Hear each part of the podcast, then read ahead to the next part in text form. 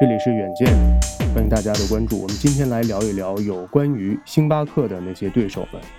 星巴克究竟遇到过对手吗？其实真的有过。远了不说，包括 Costa 在内的全球连锁的一些咖啡店的品牌，都是星巴克的对手或者潜在的对手。还有一大群在传统快餐领域当中早已经占有半壁江山的肯德基和麦当劳们。咖啡消费市场远没有满足中国大陆民众对于咖啡的需求。面对此情此景，一边是星巴克不低的门槛，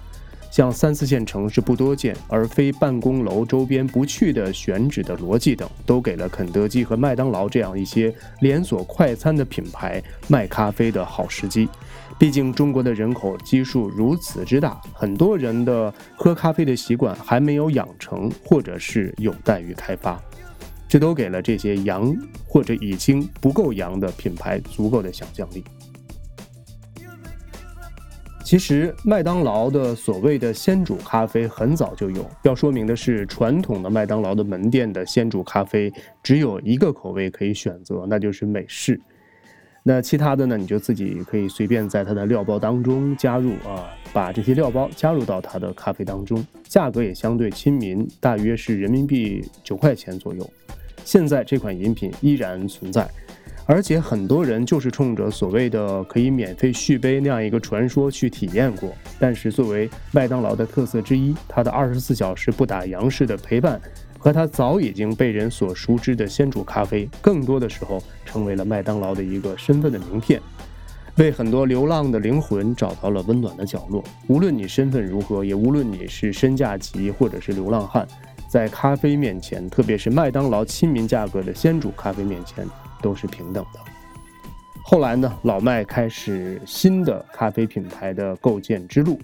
一九九三年，麦当劳在澳大利亚开设了第一家专门的卖咖啡的这样一个品牌。从此，麦当劳进入了特种咖啡的呃行业当中。十年之后，麦当劳在美国的店铺开始进行了测试，他们在咖啡店氛围里提供了。浓咖啡饮料以及特制的烘焙的食品，约三十个美国麦当劳的门店打算在其店内继续经营咖啡吧。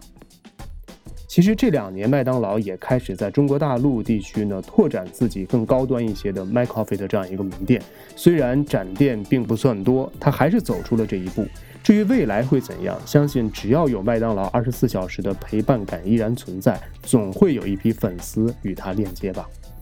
肯德基当然也不会示弱啊，他和麦当劳之间这对老对手啊，你有我有，你没有我还有的这种竞争，已经成为了商业世界的一个传奇的故事。所以，当麦当劳的独立的咖啡品牌 Maccafe 开始上线的同时，，2015年 K Coffee 也开始进入了我们的视线。与星巴克的咖啡价格相比呢，无论是肯德基还是麦当劳，它的咖啡价格相对亲民。虽然啊，有人一直说他们的咖啡啊比这个星巴克的豆子差，甚至口味淡一些，但是去肯德基和麦当劳喝咖啡的人还是有不少。价格因素是一，呃，比如说呢，以中杯为例，它的价格基本都是星巴克的三分之一。那便利程度上也是一个另外的原因。毕竟呢，你想象，呃，在一些消费场景当中，比如说在高速公路休息区，很难看到星巴克。就可以看到肯德基或者是麦当劳。如果你在这个倦意袭来之际，就算是一杯不是星巴克的现磨的咖啡，也会足够让人有兴奋感，